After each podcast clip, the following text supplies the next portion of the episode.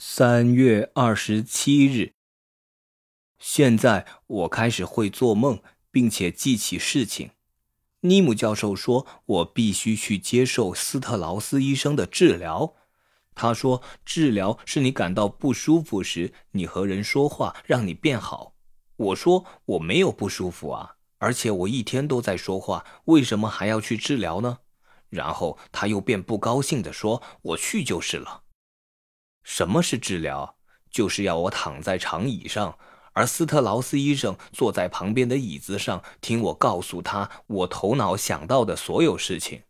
有很久时间我没有说话，因为我想不起来要说什么。然后我告诉他面包店和他们对我做的事情。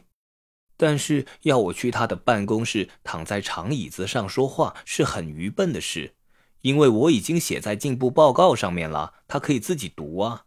所以今天我带进步报告进去。我说，也许他可以读报告，而我可以躺在长椅上睡一下。我很累，因为那个电视让我整夜都睡不着觉。但他说不能这样治疗，我必须说话，所以我就说话。但是还是在长椅上睡着了。就在说到一半的时候，